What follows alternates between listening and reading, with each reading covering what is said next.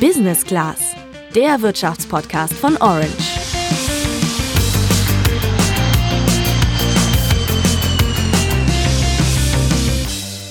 Ich glaube, beim Thema Coronavirus, da haben sich die meisten von uns ein bisschen verschätzt. Und dazu zähle ich auch Unternehmen.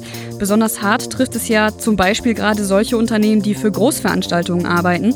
Denn für die ist das logischerweise die Geschäftsgrundlage. Und wenn jeder Kunde jetzt, äh, ich sag mal, darauf bestehen würde, seine, äh, seine Kosten nicht äh, uns zu erstatten, ähm, dann ähm, können wir den Laden äh, abschließen hier. Ja, wir haben im Podcast mit einem Messebauer aus Hamburg gesprochen, bei dem die Produktion jetzt erstmal stillsteht. Die eigentlichen Probleme, die gehen aber jetzt erst los. Um da gut und möglichst ohne Kündigungen rauszukommen, musste der sich was einfallen lassen. Und genauso hat es auch die Bundesregierung getan, um den Unternehmen durch diese Krise zu helfen. In dieser sehr ungewöhnlichen und sehr schwerwiegenden Situation haben der Kollege Olaf Scholz ich selbst in Absprache mit der Bundeskanzlerin uns zu einem Schritt entschlossen, den es so in der Nachkriegsgeschichte der Bundesrepublik Deutschland noch nicht gegeben hat.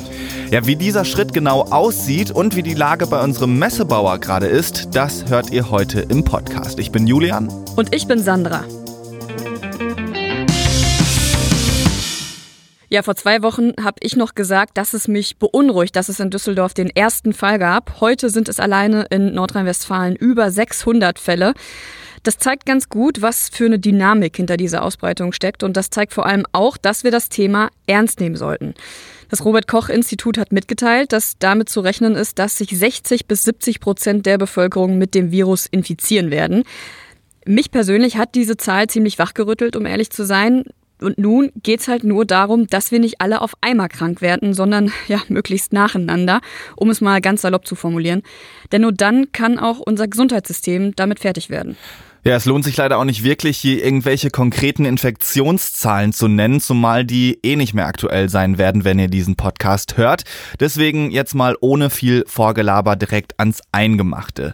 Eine logische Möglichkeit, um eine Verbreitung einzudämmen, ist es natürlich große, aber auch kleine Veranstaltungen abzusagen, denn wo viele Menschen zusammenkommen, da ist das Risiko natürlich hoch, dass sich Menschen infizieren. Soweit so logisch für Leute wie Sandra und mich, die mit solchen großen Veranstaltungen nichts zu tun tun haben, weil sie ja von zu Hause aus ihrem äh, Kabuff arbeiten können, ist das natürlich nicht so schlimm, weil wir weiter unser Geld verdienen können, zumindest erstmal. Es muss ja auch eine gute Seite haben, dass wir uns so selten sehen, Julian. Genau, aber wie wir auch schon im Intro gesagt haben, ist das eben nicht der Fall bei Unternehmen, die zum Beispiel von solchen Großveranstaltungen leben. Genau so ist das auch bei unserem Gesprächspartner heute im Podcast. Der heißt Sebastian Görs. Er ist Geschäftsführer von Lyko. Das ist ein Messebauunternehmen aus der Nähe von Hamburg, also in Norderstedt sitzen die genauer gesagt.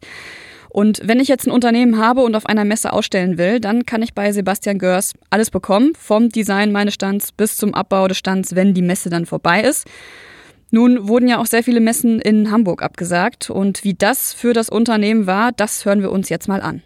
Naja, es hat uns natürlich äh, stark betroffen. Also wir haben hier innerhalb von, von drei, vier Tagen im Prinzip ähm, unser kompletter äh, Auftragsbestand für den März und für den April ähm, ist uns komplett weggebrochen. Ähm, und das besonders in der Zeit, wo der März und der April, das sind halt sehr messestarke Monate, also eine, die stärksten eigentlich. Ähm, wir haben halt ein starkes Saisongeschäft, das heißt also im Frühjahr und im Herbst ist sehr viel Messe, im Sommer und im Winter ist weniger Messe. Ähm, aber das ist uns innerhalb wieder weniger Tagen äh, komplett weggebrochen. Ähm, teilweise waren halt die Stände und die, die Projekte fertig kommissioniert, standen in der Halle, äh, mussten nur noch auf den LKW geladen werden. Das war zum Beispiel bei der Internorga, da sind wir natürlich ähm, stark vertreten als, als äh, norddeutscher Messebauer und Servicepartner der Hamburg Messe. Ähm, ist wie gesagt, uns das sofort weggebrochen und äh, die ganzen Materialien fertig äh, ich sag mal, kommissionierte und produzierte Stände standen halt in der Halle ähm, ja, und es musste dann schnell der LKW abgestellt werden. Und ähm, ja, wir standen halt mit dem Material da und äh, haben erstmal ja, komisch geguckt, um das mal so zu sagen. Ja. Ja, komisch geguckt, das ist ja noch milder ausgedrückt. Sebastian Görs musste dann aber auch irgendwie zugeben, dass er das alles vor ein paar Wochen noch gar nicht so richtig kommen gesehen hat. Also auch irgendwie die Lage insgesamt unterschätzt hat. Naja, also ich sag mal, am Anfang war es natürlich so, dass wir das, dieses Ausmaß noch gar nicht absehbar, äh, absehen konnten. Also die ersten, ich sag mal, kleineren Projekte, die bei uns weggebrochen sind von Veranstaltungen, die abgesagt wurden, ähm, da war das sehr ärgerlich, ähm, aber das war verschmerzbar.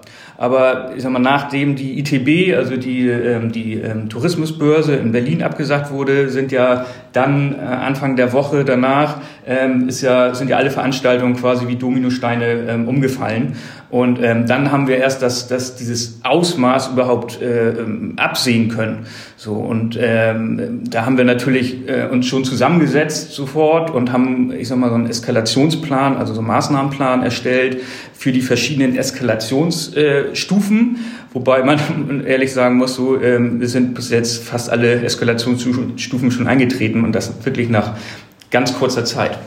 Also das Unternehmen hat sich einen Worst-Case-Plan erarbeitet, der tragischerweise auch von vorne bis hinten Realität geworden ist. Da muss man sich als Unternehmer, der nichts mehr zu tun hat, natürlich überlegen, was man dann macht. Vor allem, wenn man Mitarbeiter hat, die natürlich bezahlt werden möchten. Und bei Lyko sah das dann so aus. Als ich sag mal, unsere großen Veranstaltungen abgesagt wurden, ähm, haben wir sofort äh, Kurzarbeit beantragt für die komplette Belegschaft, weil hier wird innerhalb von zwei, drei Tagen ähm, besonders in der Produktion halt nichts mehr zu tun war. Ähm, wir haben natürlich das Glück, äh, dass wir eine sehr, ich sag mal, einen sehr treuen Mitarbeiterstamm haben. Das heißt, unser Betriebsrat hat auch äh, keine Sekunde gezögert, hat die Dramatik erkannt und keine Sekunde gezögert und uns unterstützt. So, da bin ich natürlich sehr froh drüber und mache mich natürlich auch stolz, dass wir so eine Mitarbeiterschaft haben. Ähm, aber ähm, ja, also äh, das war die erste schnelle Maßnahme, die wir getroffen haben. Ich glaube, an dieser Stelle ist es ganz sinnvoll, einmal kurz zu erklären, was Kurzarbeit eigentlich ist. Ja, wie der Name schon sagt, bedeutet Kurzarbeit, dass die eigentliche Arbeitszeit, die ein Arbeitnehmer leisten muss, verkürzt wird. Ein Unternehmen kann dieses Kurzarbeitergeld bei der Arbeitsagentur beantragen, wenn es sich wirtschaftlich in einer schlechten Lage befindet. Dieses Kurzarbeitergeld zahlt dann auch die Bundesagentur für Arbeit und wenn das der Fall ist und das Kurzarbeitergeld eben gezahlt wird, dann bekommt der Arbeitnehmer aber auch nicht das volle Gehalt, sondern bekommt ungefähr 60 Prozent des eigentlichen Gehalts. Dieser Prozentsatz kann aber zum Beispiel variieren, wenn man Kinder hat, dann dann ist zum Beispiel etwas mehr. Dieses Modell gibt es, damit Unternehmen, wenn sie jetzt wie im Fall von Lyko wissen, dass sie erstmal keine Aufträge mehr haben in der nächsten Zeit, entlastet werden. Personalkosten gehören für die meisten Unternehmen ja mit zu den größten Kostenpunkten, aber es ist ja auch nicht im Interesse eines Unternehmens, sofort die Mitarbeiter zu entlassen, denn die kennen die Firma und die Prozesse in dem Unternehmen ja sehr gut. Deshalb wird denen erstmal die Arbeitszeit gekürzt und die Mitarbeiter müssen dann natürlich auch in Kauf nehmen, dass sie für eine gewisse Zeit weniger verdienen. Aber ich vermute mal, vielen ist das immer noch lieber, als komplett ihren Job zu verlieren. Bisher konnten die Unternehmen das Kurzarbeitergeld beantragen, wenn ein Drittel ihrer Belegschaft vom Arbeitsausfall und deshalb vom Verdienstausfall betroffen ist. Der Bundestag hat diese Regelung am Freitag aber im Hauruck-Verfahren, ich glaube, das kann man so sagen, ausgeweitet, sodass Unternehmen das jetzt schon beantragen können, wenn 10 Prozent der Mitarbeiter betroffen sind. So, also bei Lyko sieht's mit den Mitarbeitern aktuell so aus, aber dann gibt's da für das Unternehmen ja noch die andere Seite. Ähm, die zweite Maßnahme ist natürlich, dass wir jetzt ganz massiv in die Kommunikation mit unseren Kunden ähm, eingetreten sind. Ähm, weil wir als Messebauer gehen natürlich, wie ich gerade schon gesagt habe, es sind die Stände halt teilweise fertig produziert worden. Ähm, wir sind natürlich in großer Vorleistung, treten immer in große Vorleistung, bis, bis der Messestand überhaupt fertig ist. Das sind also, ich sag mal, bevor überhaupt der LKW vom Hof fährt, sind schon mal mindestens 80 Prozent der Kosten entstanden, ohne dass wir überhaupt aufgebaut haben. Diese Kosten entstehen dadurch, dass das Unternehmen ja auch andere Unternehmen beauftragt, zum Beispiel Möbelunternehmen. Und diese Kosten werden natürlich dann an den Kunden, der den Messestand bestellt hat, weitergegeben. Das ist aber nicht so einfach, meinte Sebastian Görs, weil natürlich auch der Endkunde sagt, ich habe mein Produkt nicht bekommen, warum soll ich dann trotzdem so viel bzw. überhaupt was zahlen? Manche Kunden, die haben da Verständnis, andere nicht. Naja, aus Sicht der Kunden ja auch schon ein bisschen verständlich, weil die haben, wie er schon selbst gesagt hat, auch natürlich nicht das bekommen, was sie bestellt haben. Ja, natürlich ist das nachvollziehbar, aber Sebastian Görs sagte auch, man muss halt beachten, dass das für ein Unternehmen, das auf einer Messe ausstellt, eben nur ein Teil der Kosten ist, weil das Geschäft dieser ausstellenden Unternehmen ja in den meisten Fällen normal weiterläuft. Er selbst hat das so ausgedrückt. Aber ähm, wir, für die ist, ist das natürlich, ich sag mal, ärgerlich. Ähm, das sind Kosten, für die entstehen, wo die keine Leistung am Ende für gekriegt haben. Für sie ist das aber nur ein gewisser Kostenteil. Für uns ist das die Unternehmensgrundlage. Und wenn jeder Kunde jetzt, ähm, ich sag mal, darauf bestehen würde, seine, äh, seine Kosten nicht äh, uns zu erstatten, ähm, dann ähm, können wir den Laden äh, abschließen hier. Und damit ist natürlich niemandem geholfen, wenn die Unternehmen jetzt reihenweise dicht machen müssen. Also beide Seiten kann man gut verstehen irgendwie. Zu Ende des Gesprächs habe ich ihn dann aber noch gefragt, was er sich denn jetzt von der Politik wünscht. Und er sagte mir, dass er das erstmal gut findet, dass der Bundestag die Regelung für Kurzarbeit gelockert hat. Aber da müsste noch mehr kommen, sagte er. Jetzt müsst ihr wissen, ich habe das Interview mit ihm am Freitagmorgen um halb neun geführt und wenige Stunden später hatte der Bundestag dann gleich ein ganzes Maßnahmenpaket verabschiedet. Julian, was dürfen Unternehmen denn jetzt, was sie vorher nicht durften? Ja, Freitag gab es eine Pressekonferenz mit Bundesfinanzminister Olaf Scholz und Wirtschaftsminister Peter Altmaier und die haben, so wie sie es selbst nennen, ein nie dagewesenes Hilfsprogramm für Unternehmen verkündet, das tatsächlich auch viel Lob von Gewerkschaften und auch aus der Industrie bekommen hat. Hauptziel ist es, den Unternehmen durch diese Krise zu helfen, damit die, um es mit den Worten von Sebastian Görs eben mal zu sagen, den Laden nicht abschließen müssen. Das, was wir Ihnen heute vorstellen, ist, eine, ist die umfassendste äh, und wirksamste Hilfestellung und Garantie, die es jemals in einer Krise gegeben hat. Wir haben in der Banken- und Börsenkrise sehr schnell und sehr überzeugend gehandelt, aber damals waren es vor allen Dingen äh, die Banken, die systemisch relevant waren. Dieses Mal machen wir eine unbegrenzte Zusage vom äh, kleinsten mittelständischen Unternehmen, vom Taxifahrer über die Kreativwirtschaft bis hin zu richtig großen Unternehmen mit Zehntausenden von Beschäftigten. Und allen ist gemeinsam, dass sie nicht nur große Sorgen haben, sondern dass es auch für unser Land von großer Bedeutung ist, dass äh, die äh, Corona-Pandemie am Ende nicht dazu führt, die wirtschaftliche Leistungsfähigkeit und die Infrastruktur unseres Landes dauerhaft zu beschädigen.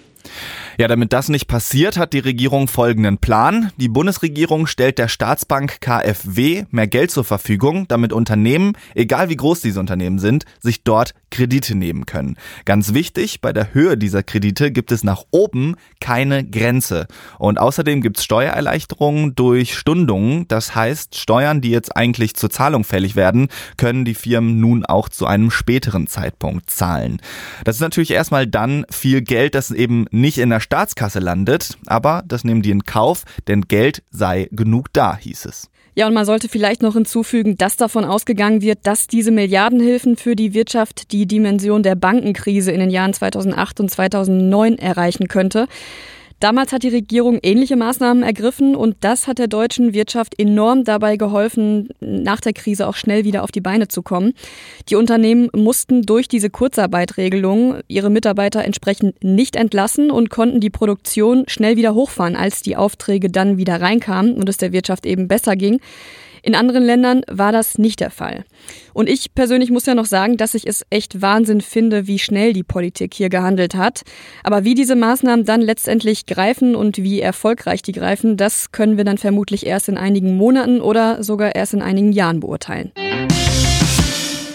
Also Leute, passt auf euch auf. Wir können es nur nochmal sagen. Achtet auf eure Hygiene und meidet, wenn es denn geht, den Kontakt mit zu vielen Menschen. Ja, das klingt ja natürlich immer noch irgendwie komisch und es gibt immer noch genug Menschen, die das alles für übertrieben halten. Aber denkt dran, wir jungen Menschen, wir stecken das wahrscheinlich weg, aber gerade ältere und Menschen mit Vorerkrankungen eben nicht.